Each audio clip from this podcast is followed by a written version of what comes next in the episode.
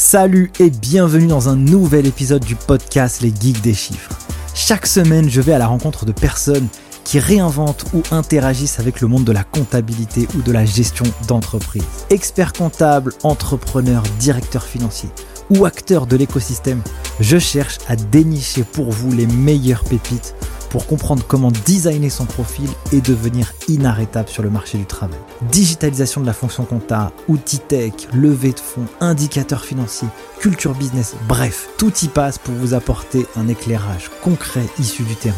Je suis Nicolas Piatkowski, cofondateur de l'école en ligne Les Geeks des Chiffres, qui a formé plus de 3300 étudiants de la filière expertise comptable et des millions d'autres sur YouTube. Si vous avez appris quelque chose avec ce podcast, mettez un gros 5 étoiles sur votre appli préféré avec un commentaire. Et moi, je n'ai qu'une seule chose à vous dire. Prenez place et c'est parti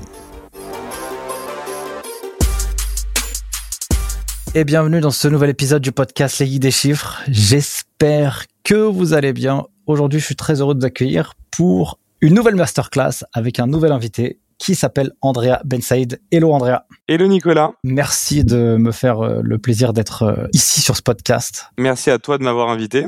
Écoute, on va, ça va se dérouler en trois grandes parties. Maintenant, les auditeurs ils commencent à être habitués. On va parler à la fois de toi, parce que toi, tu es entrepreneur. On va aussi parler de toi parce que on veut en savoir un peu plus sur ton rapport aux chiffres. Et à la fin, on veut une super masterclass parce que toi, tu es spécialisé dans le référencement naturel comment les cabinets d'expertise comptable peuvent aller chercher le top 3 sur Google? Écoute, le programme me semble bien adapté et c'est vrai que quand j'ai vu euh, le, nom de ton podcast, euh, les geeks du, du, chiffre, je me suis dit que ça allait me parler étant donné que moi j'ai fait mes études en finance. J'ai vu ça. Et je me suis toujours spécialisé dans les maths, c'est-à-dire que les chiffres et les maths c'est mon truc depuis toujours.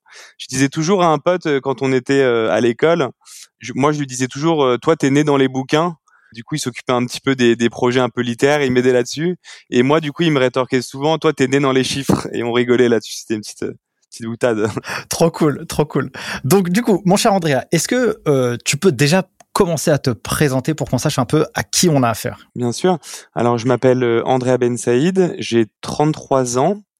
J'ai été euh, diplômé de l'EDEC à Nice autour de 2012 et euh, je me suis lancé en tant que freelance en parallèle de mes études jusqu'en 2015 en tant que consultant SEO.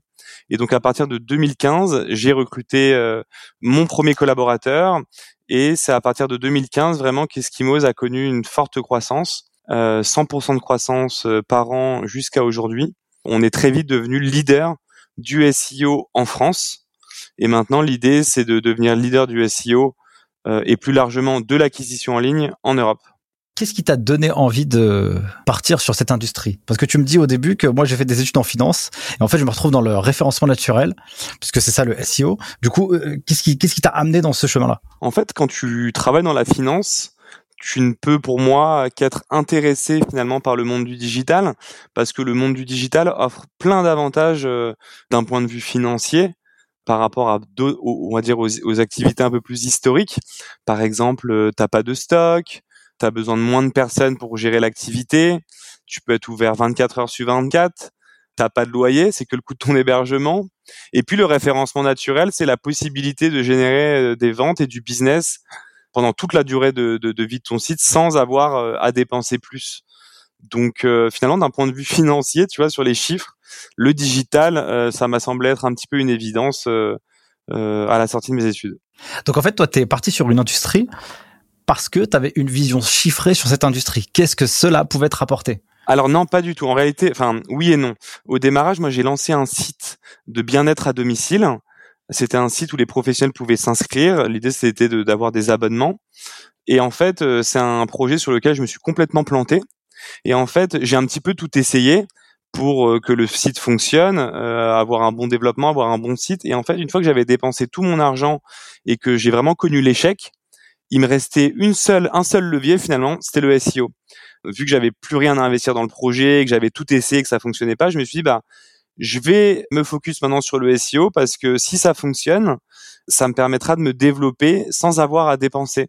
Et en fait, euh, ça n'a pas vraiment fonctionné vu que j'étais mal parti au démarrage et que mon niveau a augmenté au fur et à mesure que j'ai voulu euh, faire marcher, fonctionner ce projet pendant deux ans. Et donc à la fin de ces deux ans, quand vraiment euh, j'ai vu que ça fonctionnait pas, je me suis dit, bah, maintenant que je suis devenu vraiment expert en SEO, vu que ça fait deux ans que je fais que ça pour que ça fonctionne, pourquoi je ne proposerais pas ce service aux gens, sachant que personne s'était spécialisé dans ce domaine-là à l'époque, autour de 2010-2012. Et donc je me suis dit bah je vais euh, euh, je vais proposer mon expertise euh, plutôt que d'essayer de développer une marketplace. Et comment ça se fait que le SEO c'est vu en tout cas quand moi je t'écoute et quand j'ai écouté tous les formats, tous les contenus que tu as pu produire, j'ai l'impression que le SEO c'est comme un espèce de graal dans le marketing. Pourquoi? Alors le SEO pour moi c'est le graal dans le marketing parce que déjà il centralise tous les métiers c'est en ça qu'il est différent. Le SEO, c'est à la fois du branding, du contenu, de la technique, un bon UX, de la bonne conversion. Donc ça, touche un petit peu à tout. Et puis l'avantage du SEO par rapport à tous les autres leviers, c'est que tu capitalises sur ton site, c'est-à-dire qu'à chaque fois que tu fais une action, tu renforces ton asset. Je dis toujours, c'est l'histoire de la cigale et la fourmi. Les fourmis, c'est vraiment les gens qui font du SEO parce que au début, ils prennent plus de temps à développer leur projet, sauf qu'une fois que ça marche, ils ont un capital. Or, par exemple, si tu construis ta marque uniquement en faisant de la publicité, le jour où tu arrêtes, tu n'as plus rien. Le SEO, si tu construis pendant deux ans, trois ans ta marque, ton contenu, ton site, eh bien, euh, le jour où tu arrêtes, tu as encore tout ce que tu as construit. Et ça change tout d'un point de vue business. Et tu aurais un exemple à donner sur euh, un site que toi, tu as accompagné ou toi-même, tu as créé, qui avait ce, ce, cercle vertueux, justement, où tu as travaillé le SEO et puis après, finalement, euh, tu avais le retour sur investissement de tout ce travail que tu as fourni? J'ai euh, un très bon exemple. Déjà, j'ai l'exemple d'Eskimos. Je pense qu'on est des cordonniers bien chaussés parce que dès le démarrage, on a travaillé notre référencement. Et c'est vrai que nos prospects et clients euh, nous donnaient de la crédibilité en disant bon bah je vais taper agence de référencement naturel ou agence de référencement sur Google pour voir euh, ce qu'ils ont dans le ventre. Et le fait qu'on soit premier, ça donnait une certaine crédibilité. Sinon, j'ai un autre projet. C'est un entrepreneur qui s'appelle Alexandre Bardin qui a créé une plateforme qui s'appelle Ruby Payer qui permet de faire du recouvrement en ligne. Et en fait, c'est un annuaire qui enregistre euh, et qui présente toutes les entreprises françaises. Donc, il y en a plus de, de 10 millions de mémoire. Et en fait, Alexandre, au démarrage, a investi 80% euh, de son énergie, 90% en SEO. C'est d'ailleurs moi qui l'ai aidé et accompagné. Et alors la première année était complexe. Je me rappelle, et j'ai investi dans cette société, donc je faisais partie du board d'investisseurs. Tout le monde était un petit peu, voilà, en se disant voilà, les chiffres n'évoluent pas assez vite, etc. Et Alexandre et moi, on savait qu'on était en train de capitaliser sur le site. Et euh, on n'arrêtait pas de donner ça comme argument dans la croissance, mais du temps mais c'est parce qu'on capitalise, on construit quelque chose qui va être beaucoup plus grand dans le futur. Et ce qui s'est passé au bout d'un an, un an et demi, c'est que le site a explosé sur tous les mots-clés, ce qui permet d'avoir un retour sur investissement énorme et une traction forte pour la suite. Et je dirais que c'est un bon cas pratique RubyPayer. C'est dur de se dire de tu vas développer cette stratégie parce que en fait euh, tu n'as pas du tout le fruit de ton travail. C'est ça, c'est-à-dire que pendant deux ans, tu vas travailler tous les jours sur quelque chose dont tu ne vois pas les fruits au quotidien. Tu mises sur le futur c'est un vrai pari sur l'avenir, c'est une vraie construction, c'est un vrai mindset. Mais comme l'entrepreneuriat, hein, quand on se lance, euh, on travaille pendant trois ans, on se paye pas ou on se paye 1500 euros par mois, puis on ne sait pas si un jour on pourra se payer 3000 puis 6000. Le SEO, c'est comme l'entrepreneuriat, quoi. C'est exactement la même chose. Moi, je suis assez convaincu de toute façon de la stratégie SEO parce que euh, je me rappelle que j'ai découvert Eskimos, à mon avis, dans les années 2015, à peu près, quand je me suis lancé sur, euh, sur, dans l'entrepreneuriat. Moi, je m'étais lancé en 2014. Et du coup, j'avais trouvé cette agence et j'avais, dans cette philosophie dans ma tête, me dire que purée, tout ce que tu vas faire aujourd'hui, bah, c'est du risque. Mais le jour où tu auras lancé la machine, eh bien, en fait, tu auras le fruit et le retour sur investissement. Et donc c'est ce qui se passe en tout cas avec l'école en ligne, les geeks des chiffres, c'est qu'aujourd'hui nous on fait jamais de publicité euh, payante et puis euh, tout est sur le contenu naturel et puis bah du coup il y a du flux qui vient tout le temps. J'ai vu tellement, tellement, tellement, tellement, tellement de success stories qui ont fonctionné grâce au SEO. C'est juste dingue parce que quand ça marche, c'est le Graal. Et il y a beaucoup d'entreprises aujourd'hui, d'ailleurs, de grosses entreprises, qui ne fonctionneraient pas et qui ne seraient pas rentables sans le SEO. Des grosses plateformes comme euh, tu prends Cdiscount ou Rakuten, qui sont des grosses plateformes e-commerce, plus de 50% ça vient du SEO. Donc tu vois, si elles n'avaient pas ça, je crois qu'elles seraient pas rentables donc voilà, tellement de success stories et, euh, et d'entrepreneurs qui ont réussi justement en, en, se concentrant sur le SEO. Est-ce que tu pourrais présenter euh, aujourd'hui? Et après, on fait un espèce de petit rétro-planning pour voir comment vous êtes arrivé jusqu'à ces résultats actuels. Bien sûr. Alors Eskimos, c'est une entreprise qui euh, accompagne euh, les annonceurs euh, dans leur acquisition en ligne au sens large. Donc on a quatre pôles. Le premier pôle, c'est un pôle SEO. Le deuxième, c'est un pôle de content marketing. En fait, c'est du contenu qui va venir servir le SEO. Donc ça va de l'infographie au livre blanc, à la rédaction de tout ton contenu sur ton site, mais également la traduction, par exemple, de ton site dans 30 langues, avec des langues comme euh, le chinois, le russe, le japonais, euh, enfin des langues complexes de la vidéo, euh, ce genre de choses. On a un troisième pôle qui est un pôle paid. Donc sur le paid, on va faire à la fois du Google Ads, donc les publicités sur Google, mais également tout ce qui est social ads, les publicités sur Facebook, Instagram, LinkedIn, mais également euh, les nouvelles plateformes qui fonctionnent très bien, notamment TikTok et Snapchat. Et le quatrième pôle, c'est un pôle data et tracking. On va mettre en place des plans de tagage sur les sites de nos clients, par exemple Google Tag Management, pour s'assurer de la performance de tout ce qu'on met en place. Par exemple, est-ce qu'aujourd'hui tu fais plus de ventes grâce au SEO, plus à cette campagne que tu as faite sur Google ou YouTube, ou en fait c'est TikTok qui te ramène tout ton business, quel est ton ROI par plateforme? Et donc on a besoin de traquer un petit peu tout ça. Et donc aujourd'hui Eskimo c'est 150 collaborateurs, plus de 20 millions d'euros de chiffre d'affaires et une présence dans 5 pays européens. Et euh, donc on a vraiment cette volonté de consolider un groupe européen leader de l'acquisition en ligne et toujours avec cette volonté d'avoir de la performance pour nos clients et pas simplement mettre des stratégies en place, euh, on va dire, euh, sans regard. On, s'assure vraiment d'avoir de bons ROI sur toutes les campagnes qu'on met en place pour nos clients. Du coup, pour arriver jusqu'à 20 millions d'euros de CA, une expansion comme ça euh, européenne, toi, tu as commencé tout seul. C'est quoi les étapes de cette histoire? J'ai commencé tout seul. J'ai investi 2000 euros et j'ai jamais réinvesti un seul euro dans cette entreprise. Donc tout ce que je possède aujourd'hui d'un point de vue professionnel, tous mes investissements dans les startups, tout le développement d'Eskimos, en fait, ça a pu exister grâce aux revenus que j'ai pu générer grâce à l'investissement de ces 2000 euros initial. Donc c'est pour ça que c'est une histoire de dingue. Et euh, aujourd'hui, Eskimos, on a une ambition forte. On aimerait bien devenir la première licorne 100% autofinancé, on dit bootstrappé en France, pour montrer que ce modèle-là est possible, existe avec voilà de, l'ambition euh, et de l'engagement. Et donc effectivement, donc j'ai commencé seul, j'ai investi 2000 euros, je suis resté 5 ans freelance chez moi, où j'avais des revenus entre 2 et 5000 euros par mois. Donc ça c'était 2010-2015 2010-2015, ouais. Donc ça a duré vraiment longtemps et, euh, et ça ça fonctionnait pas vraiment. Et je me rappelle avoir dit à mon meilleur ami, euh, voilà mon rêve de pouvoir gagner 2-3 000 euros par mois euh, euh, en ayant ma liberté de freelance, etc. Et puis voilà, en 2015, il y a eu un gros déclic. J'ai pris mes premiers bureaux, je me suis mis à peut-être plus à risque, je me suis lancé et j'ai tout investi dans des premiers bureaux et des premiers stagiaires. Et depuis ce moment-là, le jour où je suis sorti de ma zone, on va dire de confort, je suis sorti de chez moi finalement, bah là ça, là ça a explosé. Comment tu pu euh, avoir cette résilience pendant ces cinq premières années où en fait finalement tu fais un projet et ça vivote quoi? J'ai eu de la résilience parce que je pense que j'étais pas très sérieux. Ça a duré, mais euh, j'étais pas la personne la plus rigoureuse à ce moment-là.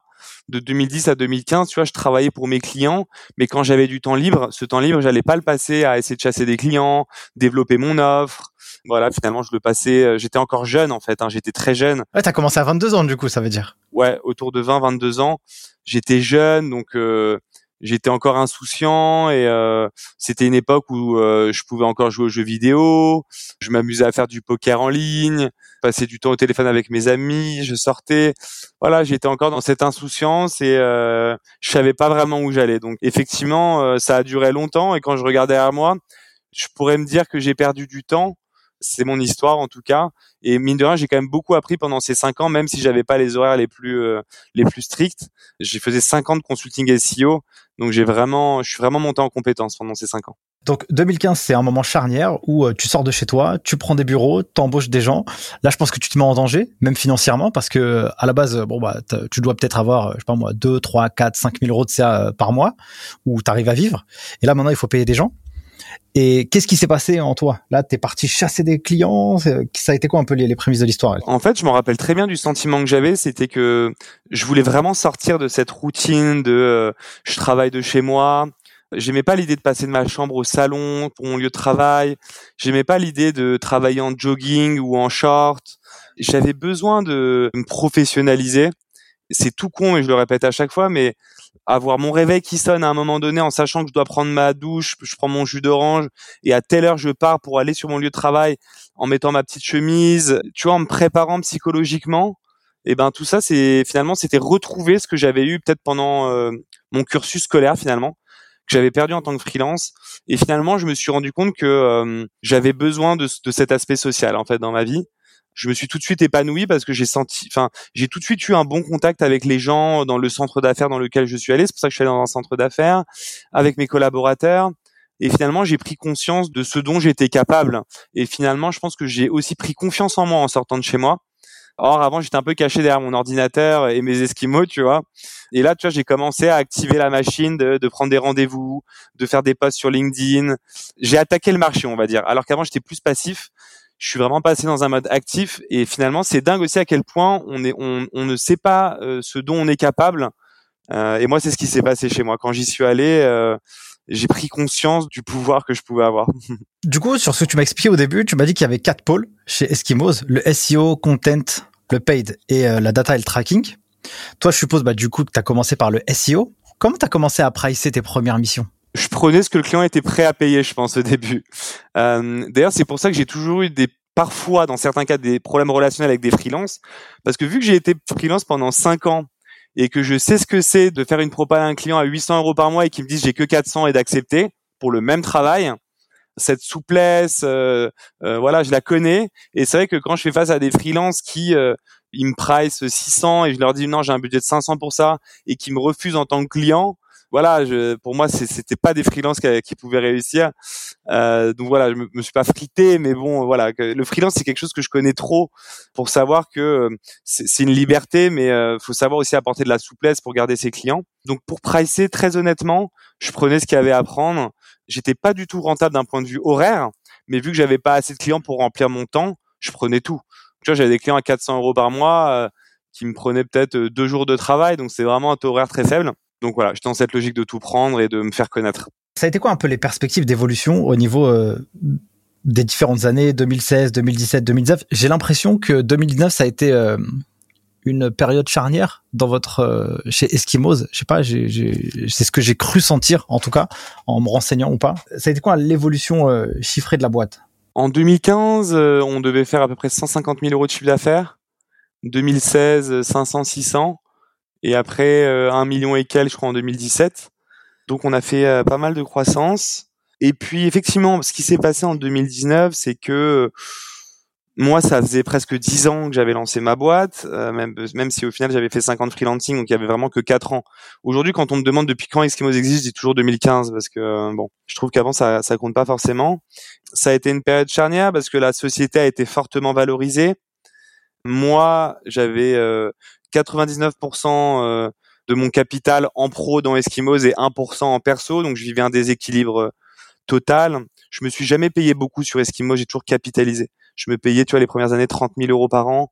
Puis après, je suis monté à 50 000, 60 000, mais c'était le max, quoi. Ah, c'est pas beaucoup, quoi. Non, non, je capitalisais vraiment dans, dans l'entreprise. Et donc euh, là, à ce moment-là, on s'est fait approcher par des grands groupes, etc. Et euh, voilà, ça a été une période un peu complexe parce qu'entre les grands groupes qui voulaient euh, nous racheter, les fonds d'investissement qui étaient chauds pour investir chez nous, moi qui savais pas ce que je voulais faire, j'avais 99% de mon capital dans Eskimos, donc je pouvais me sécuriser pour toujours et à vie. C'était complexe. à mon âge, j'avais 29 ans à ce moment-là. Ça a été une période euh, complexe pour ça. Mais ce que j'ai choisi de faire, en tout cas, c'est me développer en Europe et progresser dans le fait de savoir faire des croissances externes, donc de racheter des sociétés. Donc ça veut dire que toi, tu as continué ta stratégie du départ, la stratégie de la fourmi. Euh, et donc, euh, tu t'es dit, euh, je prends pas ce qu'on me donne, parce que tu aurais pu te sécuriser, comme tu l'as dit, pour, pour de nombreuses années. Finalement, tu as refusé et tu t'es dit, je continue dans le développement de ma boîte en mode fourmi, je prends pas d'argent, mais ça aurait pu être utile aussi pour toi, pour le développement du projet. Bien sûr. Après, j'ai fait la fourmi pendant 10 ans, du coup, de 2010 à 2019. On a toujours capitalisé. Mais oui, mais si je le vendais la société, euh, il y avait plus le projet avoir de l'argent et puis savoir quoi faire. Euh, ah, c'est pas ouf quoi. De ce que j'ai cru voir, il y a beaucoup de gens qui, beaucoup d'entrepreneurs qui ont fait des dépressions. Ça se dit. Enfin voilà, il y a une rumeur sur ça. Donc j'avoue que j'y ai un peu cru. Euh, ça paraît pas déconnant en même temps de se retrouver avec plus rien et beaucoup d'argent du jour au lendemain. Enfin plus rien comme activité. Et puis non, euh, le challenge de l'international, de la croissance externe et de faire un, Une grosse boîte, euh, c'est ce que j'ai choisi de faire en tout cas. Ça a été ma décision à ce moment-là. Et voilà, je le regrette pas.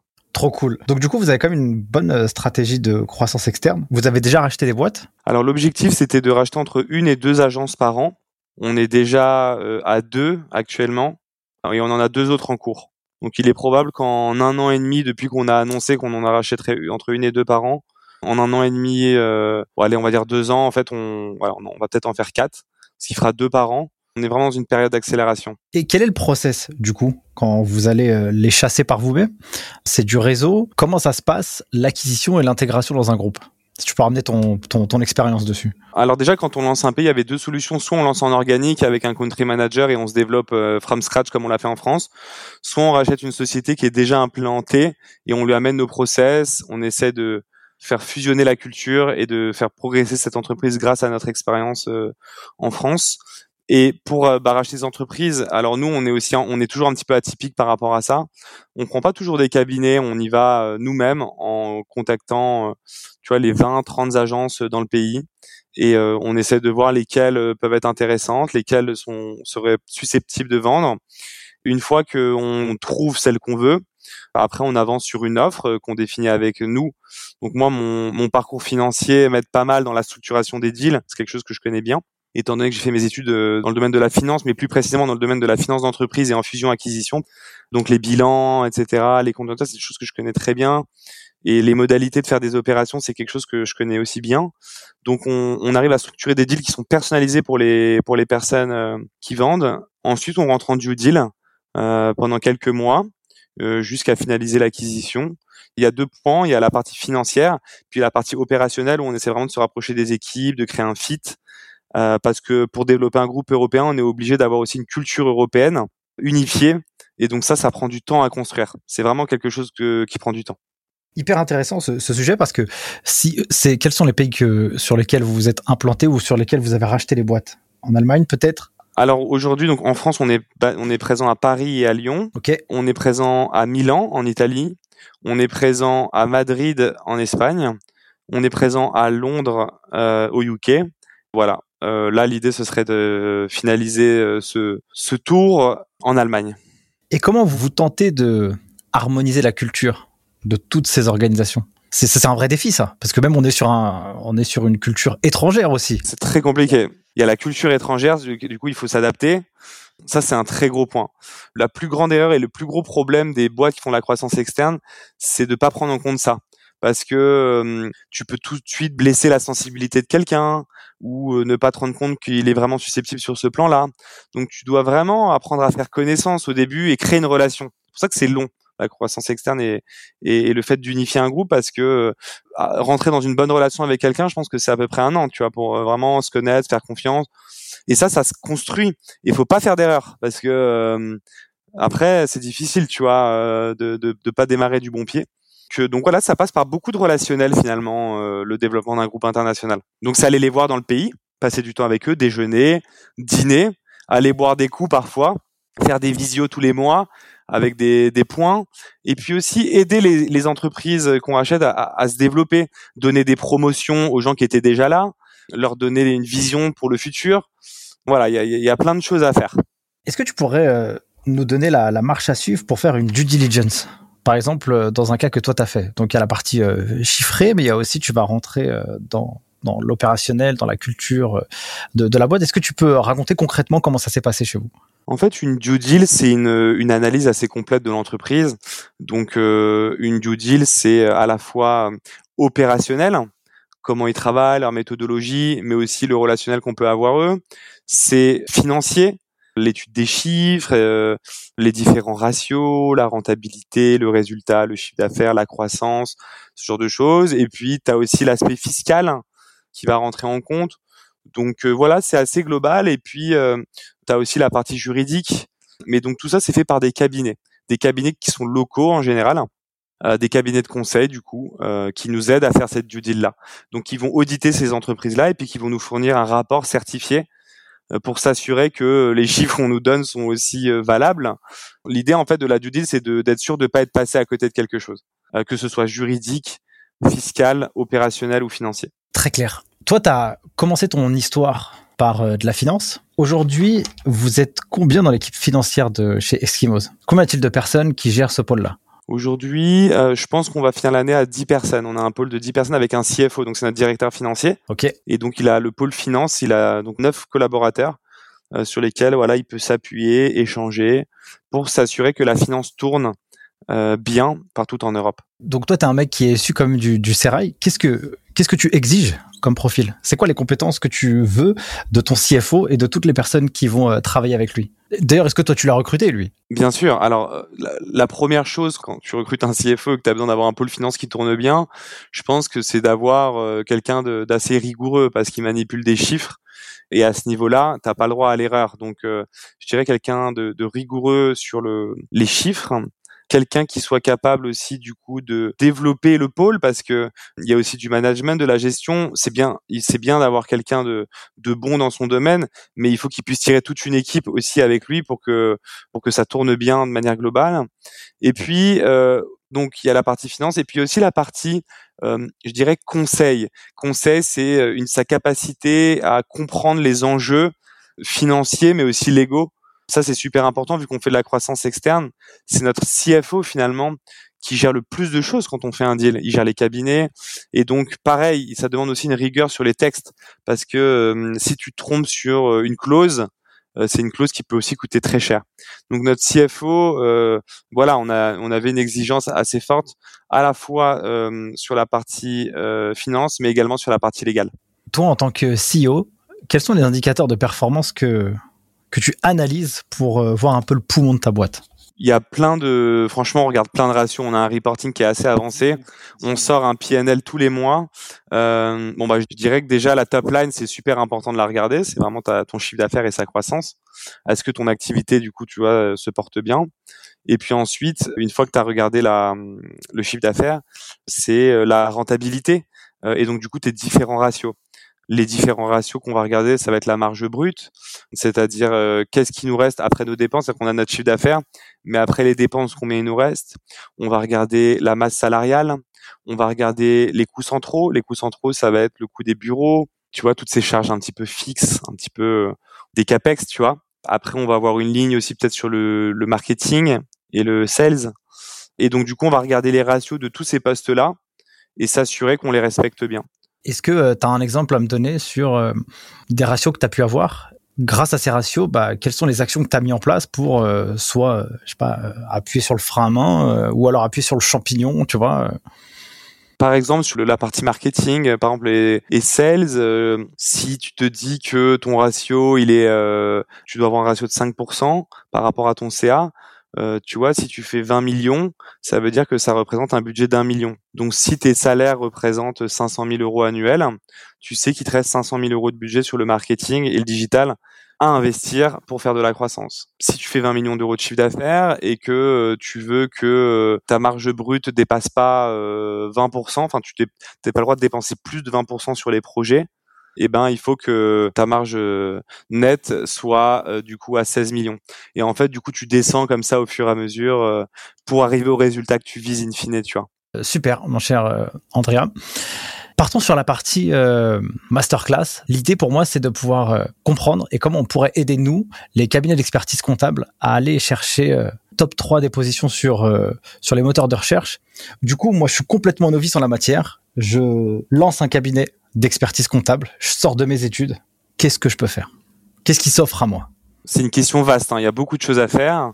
Dans le SEO, il y a trois verticales qui sont le contenu, donc euh, la qualité du contenu qu'il y a sur ton site, la technique, à quel point le code répond aux exigences de Google, et la popularité, à quel point euh, tu reçois ce qu'on appelle des liens de la part de sites d'autorité dans ton domaine, ce qui envoie des signaux positifs à Google et qui te permet de bien monter dans les résultats de recherche.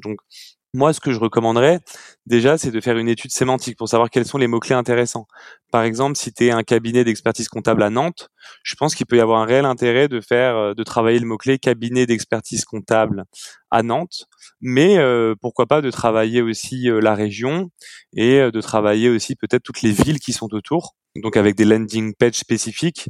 Donc une fois que tu as fait cette étude sémantique et que tu connais les mots-clés euh, les plus pertinents et qui peuvent t'apporter du business, vient la création de, donc du site et de l'architecture. Et donc l'idée c'est d'avoir une landing page par mot-clé que tu travailles.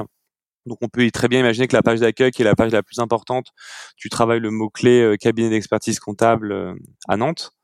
Et ensuite, du coup, euh, l'idée c'est de créer un contenu optimisé, donc avec une répétition du mot-clé, avec des ratios qu'il faut tenir du mot-clé, et une optimisation du coup après de la technique du site, des temps de chargement. Et enfin, l'idée après c'est d'aller, par exemple, dans des annuaires locaux, des médias locaux euh, faire des articles sur euh, voilà comment bien choisir son cabinet d'expertise comptable à Nantes, etc. et de faire des liens au fur et à mesure sur ton site pour le faire monter. Après, je pense qu'il y a un intérêt de travailler sur Google My Business pour travailler le SEO local.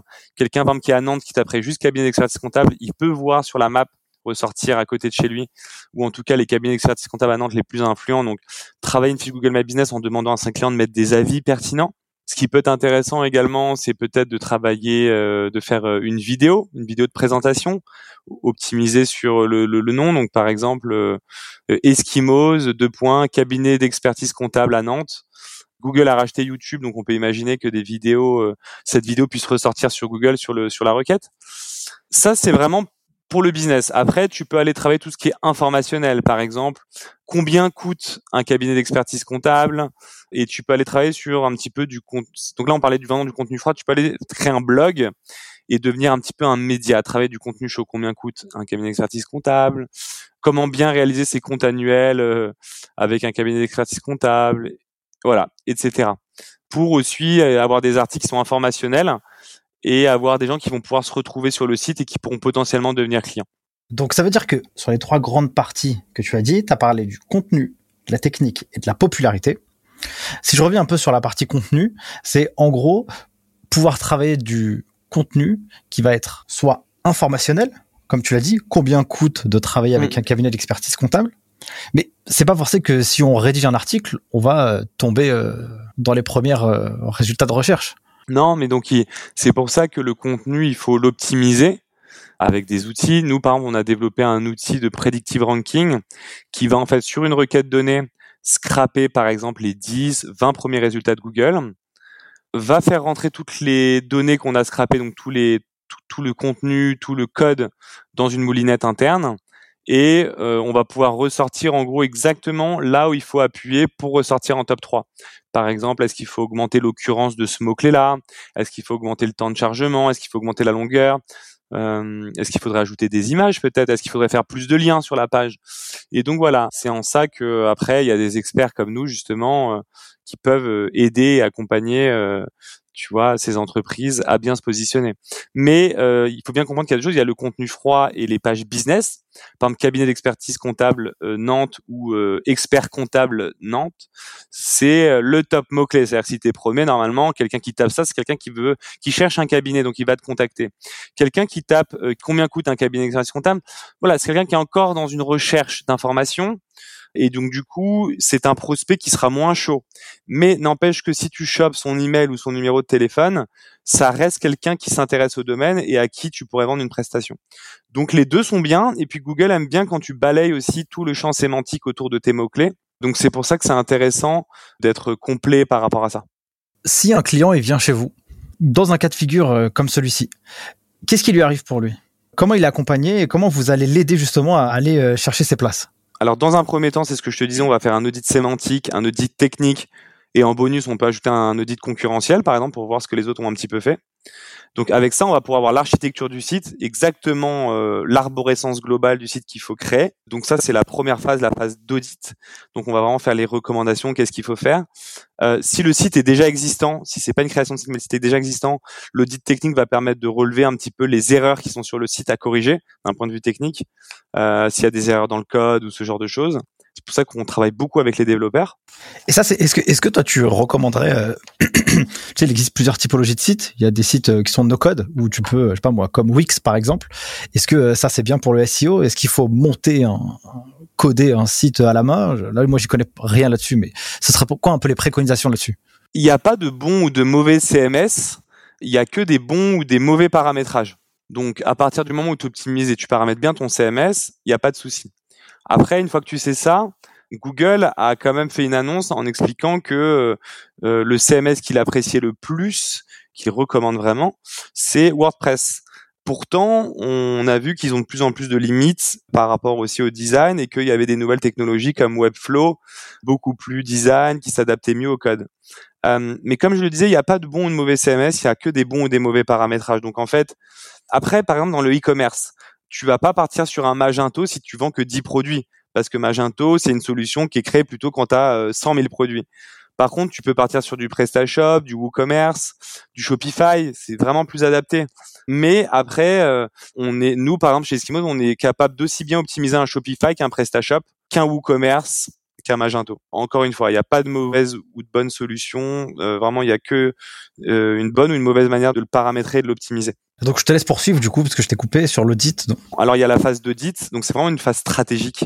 Ça va durer aller entre deux semaines et un mois. Et puis suite euh, à ce mois, on va dire d'audit, ensuite une fois qu'on a mis en place la stratégie qu'il faut ce qu'on va devoir suivre dans les prochains mois et prochaines années, là on va passer dans une phase plus de fil rouge, c'est-à-dire que tous les mois, on va faire du content, du netlinking, on va faire des liens vers les différentes pages qu'on aura préalablement optimisées, et du reporting pour s'assurer tous les mois que on a le, les mots-clés qu'on travaille qui progressent, on a le trafic sur le site qui progresse, le nombre de leads et de ventes qui progressent, et euh, on va pouvoir aussi faire un récapitulatif opérationnel de tout ce qu'on a fait dans le mois en cours et ce qu'on compte faire dans le mois suivant.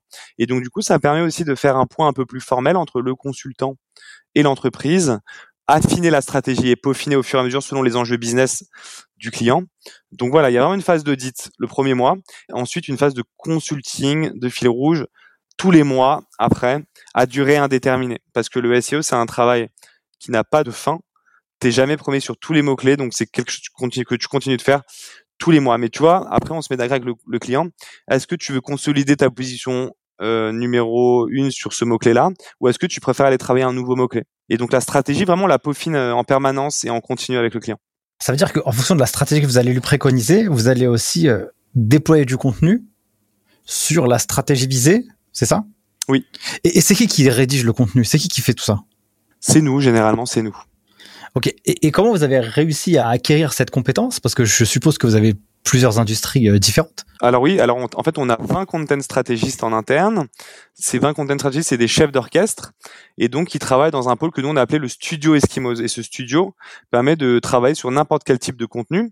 Nos content stratégistes en fait vont prendre le brief auprès du client. Quelle est ta stratégie? Qu'est-ce que tu attends Quel est ton ton? Voilà, est-ce que tu veux du tutoiement, du vouvoiement? Qu'est-ce que tu attends Et ensuite, va travailler avec un portefeuille nous, on appelle ça un pool de plus de 1000 freelances spécialisés dans des différents domaines et dans différentes verticales. Donc, par exemple, on va pas du tout faire travailler le même rédacteur sur de l'assurance que dans euh, de l'énergie ou dans de l'immobilier, tu vois. Et donc, nous, l'idée, c'est que on travaille avec le freelance, on fait les retours pour s'assurer que le contenu répond exactement au client. On va relire, on va optimiser ce contenu d'un point de vue aussi avec nos outils, etc. Et une fois qu'on est sûr que c'est le bon contenu, Là, on l'envoie au client pour être sûr que ça lui que ça lui plaise. Et donc c'est comme ça qu'on arrive un petit peu à scaler le content pour nos clients parce que on a une méthodologie de travail qui nous permet de pouvoir délivrer beaucoup de contenu à forte valeur euh, ajoutée en très peu de temps. Combien ça coûte une prestation euh, chez vous? Alors ça va vraiment dépendre, mais généralement le jour homme chez nous on le vend 800 euros. Donc par exemple pour avoir une stratégie à, à 1600 euros par mois par exemple, c'est euh, tu vas avoir deux jours. Alors c'est pas forcément deux jours de suite, mais c'est en gros, tu vois, c'est un consultant qui va travailler 16 heures pour toi dans le mois. Donc voilà comment on price. Et donc euh, on a des prestations qui vont de 800 euros par mois à 50 000 pour les plus gros clients. Donc euh, on n'a pas de limite. Après, tu vois, pour les plus gros clients, on a des équipes projets tu vois, on peut avoir une équipe de 5, 6, 7, 8, 9, 10 personnes sur le même projet avec euh, un consultant euh, paid, un consultant SEO, un content stratégiste, voilà, qui, qui bosse sur le projet euh, en même temps. Voilà, voilà comment on price. Du coup, tu peux acheter une journée chez nous comme 50 journées. Sur la partie contenu, sur la partie technique, ok. Tu parlais de popularité. Google aime bien quand la popularité. Qu'est-ce que ça veut dire ça concrètement? La popularité Google, en fait, tu peux avoir le plus beau site du monde, parfaitement optimisé techniquement, avoir avec le meilleur contenu. Si personne n'en parle, si t'as pas de notoriété ou de popularité, Google va pas te référencer. Et donc c'est le dernier levier le plus inépuisable, c'est-à-dire que tu peux refaire le plus parce que tu peux toujours avoir des nouveaux médias qui parlent de toi. Et donc pour envoyer des signaux positifs à Google et pour que Google estime que tu es de l'autorité dans ton domaine d'activité, il va regarder tous les sites qui ont une autorité dans ton domaine et il va regarder s'ils parlent de toi. Si par exemple pour lui il y a euh, je sais pas, c'est 100 sites, c'est vraiment le cœur business euh, dans ton activité, c'est pas du tout pareil de, de, recevoir des liens que de 5 ou 10 sites que des 100 si tu as les 100 qui parlent de toi, tu as de fortes chances de vraiment bien ranker. Donc nous, notre travail, c'est d'aller identifier ces sites et de faire des articles parfaitement optimisés, parce qu'ils doivent être aussi optimisés euh, sur le mot-clé que tu travailles, tous les mois pour euh, envoyer du jus, on appelle ça du jus SEO, et de la popularité sur ton site. Et donc ça, tous les mois, tu le fais, et au fur et à mesure, tu gagnes des positions, au fur et à mesure de gagner en popularité. On peut appeler ça aussi du, RP digital finalement. Tu vas avoir un article, par exemple, dans, sur BFM Business, euh, dans la tribune, euh, sur le point, tous les médias, tu vois, euh, même nationaux. Est-ce que il euh, y a de la place pour tout le monde dans le SEO Est-ce que maintenant on peut se contenter de rédiger un article juste comme ça qui sort de notre tête et avoir la chance de pouvoir arriver sur la première page de Google? Ou alors on est obligé de pouvoir respecter un process ultra carré, le contenu, la technique, la popularité? Parce que tu vois, ça reste quand même euh, un métier euh, assez lourd. Moi, demain, si je veux me lancer et je veux juste commencer à créer un blog, est-ce que j'ai la possibilité d'arriver sur euh, la première page de Google? Alors, ce qui est génial avec Google, c'est l'algorithme le plus communiste qui existe, je pense. Parce qu'en fait, l'algorithme de Google est fait de manière à ce que n'importe qui puisse se positionner numéro un sur Google, quel que soit son site, d'où il vienne c'est pas euh, t'as un acteur qui truste tout et pas les autres. Et c'est ça qui est génial sur Google, c'est la possibilité pour n'importe qui d'émerger euh, par rapport à d'autres algorithmes qui vont beaucoup plus mettre en avant. Euh, tu vois, par exemple sur les réseaux sociaux, on voit que c'est les influenceurs qui vont être poussés par l'algorithme plus souvent. Même si par exemple on a vu avec TikTok que tu pouvais un jour avoir de la chance et ta vidéo puisse faire un million de reach. Mais pour Google, j'ai envie donc du coup de te répondre oui. Si tu crées un article qui est vraiment qualitatif et que tu te concentres dessus, que il n'y a pas grand monde sur cette requête, que c'est pas encore très concurrentiel, euh, parce que c'est compliqué pour un site de travailler euh, des millions de requêtes en même temps. En général, ils se focus sur ce qu'on appelle les money keywords, les, les mots clés qui peuvent vraiment leur apporter du business. Euh, oui, oui, tu as une chance de pouvoir te positionner. C'est pour ça d'ailleurs qu'on voit plein de blogueurs faire du trafic et être très heureux, générer des centaines, voire des milliers de visites par jour, et être très heureux. Et euh, tu vois, en ayant fait des efforts SEO, mais voilà, il y a de la place pour tout le monde. Maintenant, c'est sûr que si demain tu crées un site et que tu vas être premier sur euh, assurance habitation, tu pourras jamais le faire comme ça. ça, marche, ça marchera pas. Va falloir se lever de bonheur. Hein. Va falloir se lever de bonheur pour ce genre de mots clés. Mais bon, euh, il y a de plus en plus de concurrence, c'est vrai aussi sur Google en même temps. Donc effectivement, tu es obligé quand même de mettre des bases euh, peut-être plus solides qu'il y a 10 ans pour performer. Tout à l'heure, tu as parlé de la fiche Google My Business et des avis. Il existe d'autres euh, typologies de sites d'avis comme euh, Trustpilot, euh, avis vérifié ou tout ça. Est-ce que ça a la même valeur que les avis Google pour le référencement naturel? Est-ce que tu sais ça ou pas? Je dirais oui et non. C'est une réponse de référenceur d'ailleurs ça souvent. Je dirais que Google, dans son algorithme, ce sera forcément plus simple de se baser sur sa propre techno et sa propre data, parce qu'il a la data. Mais en même temps, le fait d'avoir beaucoup d'avis, par exemple, sur Trustpilot, déjà, ça te permet d'avoir de la réassurance, ce qui est génial d'un point de vue business, mais ça te permet d'aussi, euh, à mon avis, Google euh, prend en considération ces grosses plateformes, sachant que, je sais pas si tu as déjà vu, mais sur Google My Business, à droite, tu vois les avis Google, mais si tu regardes en dessous, tu le nombre d'avis, parfois Trustpilot, qui remonte, ou Facebook également. Donc, je dirais que les données qui remontent dans Google My Business, de ce point de vue-là, c'est de la data que récupère Google, donc c'est de la data qui l'intéresse. Et puis, généralement, euh, quand les gens mettent un avis sur ta marque, ils répètent euh, le nom de ta marque, donc du coup, le fait que ton nom de marque soit beaucoup répété euh, dans les résultats de recherche, ça aide. Donc, je, je, dirais que si je devais trancher, pour en tout cas Trustpilot, je dirais que oui, ça aide parce que d'une part, Google euh, se sert de cette donnée-là et le récupère, c'est-à-dire il l'a identifié vraiment comme un agrégateur reconnu. Et deuxièmement, parce que les avis Trustpilot généralement remontent sur le nom de marque, et donc ça te fait de la réassurance et ça te permet aussi d'optimiser ton ton référencement, étant donné que la marque est beaucoup euh, citée, et donc ça augmente le, le, volume de fois, le nombre de fois où en tout cas ta marque apparaît euh, dans les résultats de recherche. Et du coup, si on développe une stratégie sur les réseaux sociaux, je prendrais pas YouTube, mais je prendrais par exemple TikTok, LinkedIn, Instagram. Est-ce que ces canaux-là, ils nous aident à développer nos positions sur Google ou pas? Ça a un énorme impact. Pourquoi? Parce que ça fait du branding. Et le premier critère pour moi, après avoir fait plus de 10 ans de référencement naturel sur Google, le premier critère de référencement, c'est le nombre de fois où est tapée ta marque sur Google.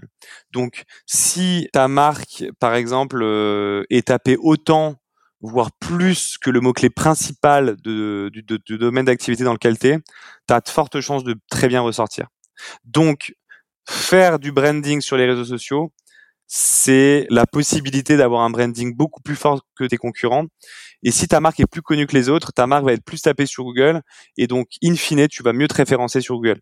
Donc le référenceur de 2010, il fait pas ça et donc du coup il a loupé le train. Le référenceur de 2022, il fait du brand content, il investit sur sa marque, il fait du PR et euh, du coup euh, il augmente sa, sa, notoriété et euh, lui va aller beaucoup plus loin que celui qui optimisait juste de manière bête et méchante comme en 2010 le SEO d'un point de vue technique.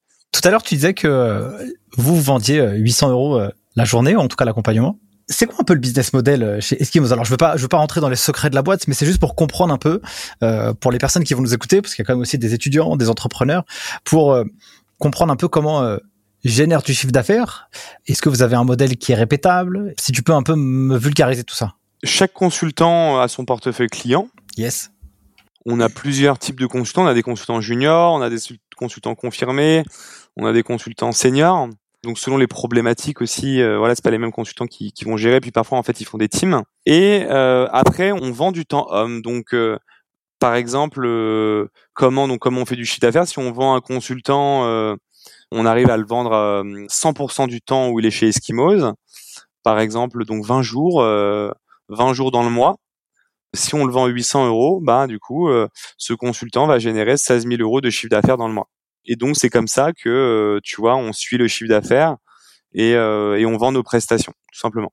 Comment vous faites pour faire progresser ce ratio? Est-ce que c'est un ratio où vous dites oh, là on est ok? Parce que vous, si vous souhaitez vous développer, il faut plus de consultants. Exactement, et donc plus de clients aussi.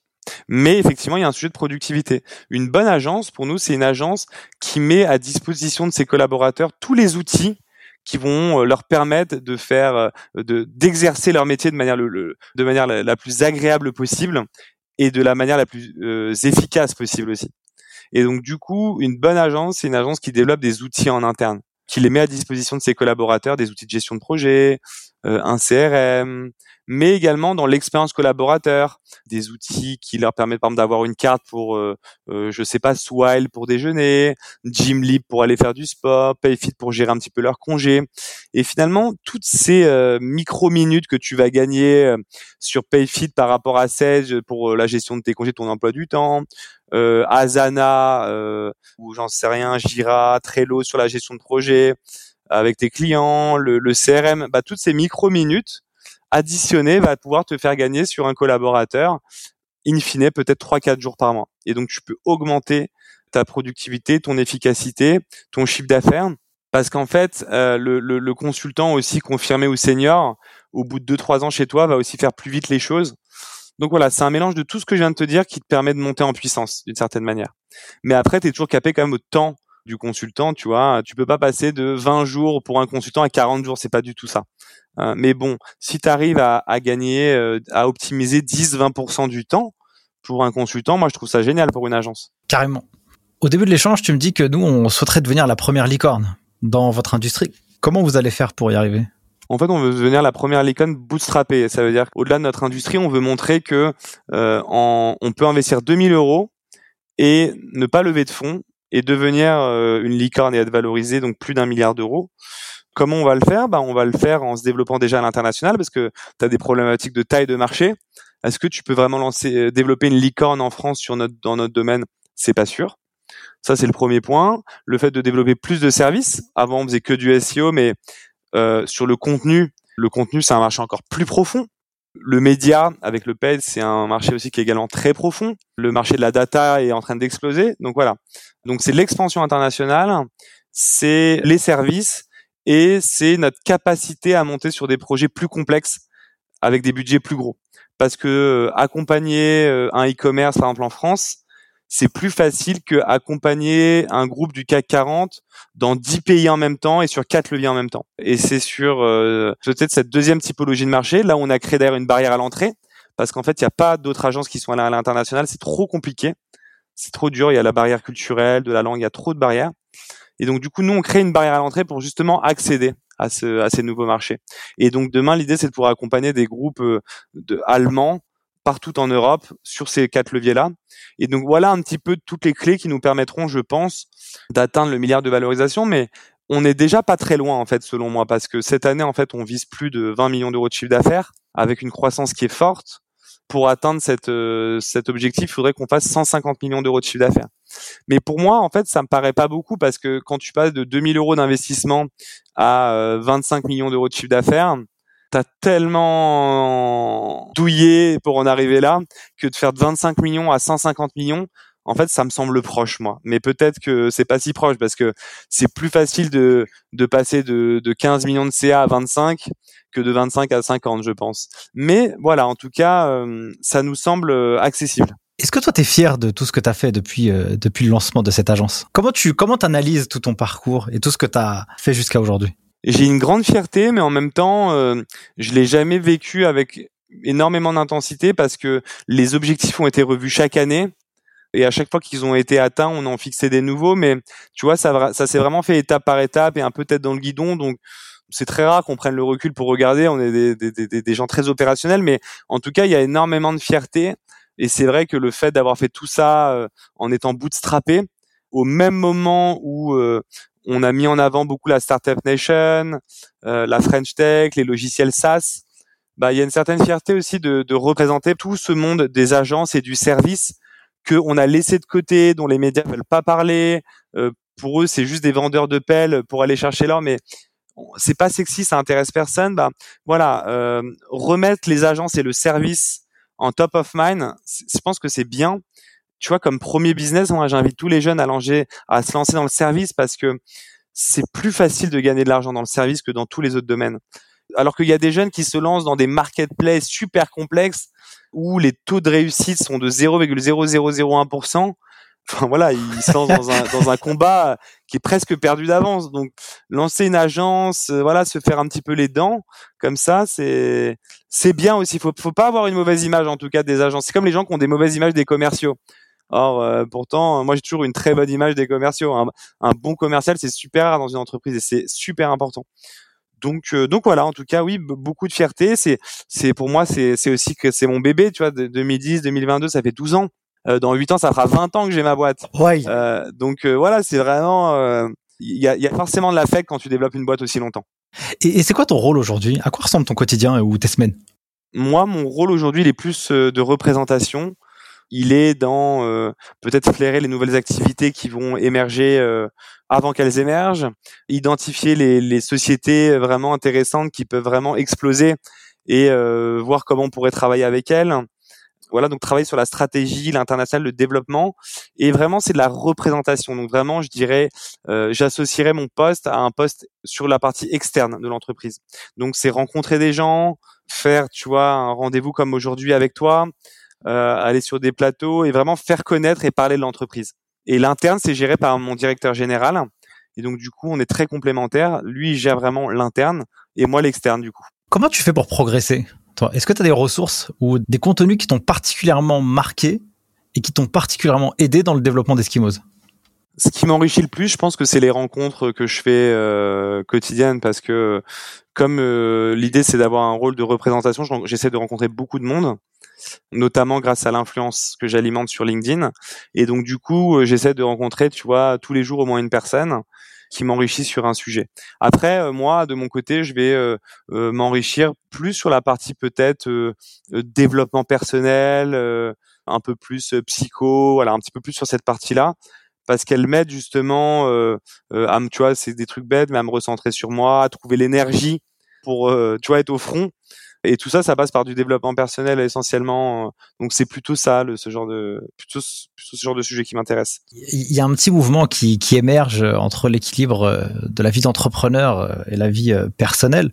Comment toi justement tu fais pour garder cet équilibre pour euh, rendre euh, heureux l'Andrea entrepreneur, l'Andrea, je sais pas moi, fils, ami, amant, sportif, peu importe. Comment tu fais pour garder l'équilibre sur tout ça? C'est justement pour ça que je travaille dessus parce que je crois que on a c'est un chemin. En fait je vois ça comme un chemin c'est à dire qu'il n'y a pas d'arrivée. Je pense pas qu'un jour tu puisses dire alors là je suis le mec le plus équilibré tu je suis genre pile le bon pourcentage dans tout et tout. Euh, non je pense que c'est quelque chose même qui varie je pense que tout est un peu cyclique hein. Euh, même j'ai envie de te dire même les humeurs le moral euh, tu vois moi il y a des jours je suis il y a des, semaines je suis au top et il y a des semaines je sais pas pourquoi je, je suis moins bien euh, bah, c'est un peu pareil le ratio. Il y a des fois où j'arrive à. C'est un travail de trouver cet équilibre et donc euh, moi je t'avoue que je l'ai pas encore trouvé, mais euh, en tout cas c'est une quête et c'est le fait de le rechercher au quotidien qui fait que tu tu t'améliores et tu progresses. Mais il y a clairement un équilibre à trouver entre entre tout. Mais c'est un exercice qui est vraiment difficile en tout cas. Moi je trouve en tant surtout quand tu es entrepreneur et que tu as mille trucs à faire tous les jours. tu m'étonnes. Euh, du coup, mon cher Andrea, on arrive à la fin de cet épisode qui était riche en enseignements, c'était trop cool. Est-ce que tu aurais un, un, conseil à donner ou alors un conseil que tu as reçu qui t'a particulièrement aidé dans ta vie et que tu pourrais partager? J'en ai un qui est pas mal. Hein. Euh, c'est pense ton entreprise sur 20, 30, 40 ans. N'aie pas peur de ça et euh, la pense pas sur 2-3 ans. Parce que on est dans une économie qui euh, a changé la manière de voir l'entrepreneuriat mais euh, moi, je pense qu'à l'époque de, de, nos parents, tu vois, l'entrepreneuriat, c'était tu développes ton truc et euh, c'est jusqu'au bout. Même après, tu la lègues et euh, pendant trois générations, c'est comme ça. Alors qu'aujourd'hui, quand on entend les gens parler d'entrepreneuriat, il y a un côté, tu vois, les gens abandonnent parce que ça n'a pas été assez vite au début, les frustrations arrivent plus rapidement. Et voilà, moi j'ai envie de donner ce message-là. Alors même s'il n'est pas forcément, voilà, il est à prendre avec des pincettes aussi, mais voilà, pense ta boîte sur 20-30 ans et de toute façon, les plus belles sociétés se sont toujours construites dans la durée. Et le temps, finalement, se compense aussi par l'argent ou pas. C'est-à-dire que oui, si tu lèves des fonds, tu vas pouvoir aller plus vite, mais plus vite au, prix de ton capital. Donc peut-être que ton entreprise va aller dix fois plus vite. Donc tu vas pouvoir faire en trois ans ce que tu aurais pu faire, aller euh, peut-être pas autant le ratio, mais en 15, en 15 ans. Peut-être qu'il te restera euh, par contre moins de 10% de ton capital. Alors que dans 15 ans, tu pourras avoir 100%, avoir la main mise, faire ce que tu veux, ne pas avoir euh, forcément euh, de pression d'investisseurs, être libre. Donc voilà, mais il n'y a pas de recette encore une fois, franchement, dans tout ça. Mais, euh, mais j'aime bien l'idée de penser son entreprise euh, sur 20-30 ans. Je trouve que c'est euh, c'est clivant un peu aujourd'hui de dire ça, donc c'est pour ça que j'aime bien Je le dire. Alors là, c'est on est encore dans la stratégie de la formule, Andrea, c'est ça? C'est ça. Dans le temps, super. Bah écoute, en tout cas, grand merci pour cet échange. C'était un grand plaisir. Merci à toi. Si on veut te retrouver, évidemment, qu'est-ce qu'on fait? Où est-ce qu'on te retrouve, mon cher ami? Alors sur LinkedIn essentiellement et sur Twitter que je viens de réactiver récemment parce que je crois beaucoup dans l'avènement de Twitter dans les dans les trois prochaines années et j'invite tous ceux qui veulent percer sur les réseaux sociaux à aller sur Twitter parce que je pense que ça va bien exploser dans les deux trois prochaines années. J'entends pas ça souvent. On parle souvent de TikTok, mais Twitter un peu moins. Twitter, c'est le next. Super, ça marche. Bon, merci beaucoup et merci d'avoir écouté cet épisode à tous. Merci à toi, à bientôt. Ciao. Merci d'avoir suivi ce podcast jusqu'à maintenant. Si vous êtes arrivé ici, c'est que vous avez été hyper motivé. Je voulais vous partager quelque chose. Ce podcast, c'est du taf, mais c'est un plaisir incroyable pour moi à réaliser. Le jeu en vaut la chandelle. Si vous pensez que cet épisode ou ce podcast a été utile ou est utile pour vous, vous avez un moyen de pouvoir le faire connaître au plus grand nombre. C'est soit de le partager autour de votre réseau, soit de mettre un avis 5 étoiles ou un commentaire sur les différentes plateformes. C'est pour moi le seul moyen de pouvoir le diffuser au plus grand nombre pour que chacun puisse y retirer quelque chose de positif pour sa carrière personnelle et professionnelle. Sur ce, je vous remercie encore une fois. N'oubliez pas, si vous avez des besoins pour pouvoir vous former aux meilleures compétences comptables et financières, rendez-vous sur le site internet lesguideschiffres.com. On vous prépare à obtenir les meilleurs diplômes de la filière de l'expertise comptable. Et moi, pour finir, je n'ai qu'une seule chose à vous dire. À très vite pour le prochain épisode. Ciao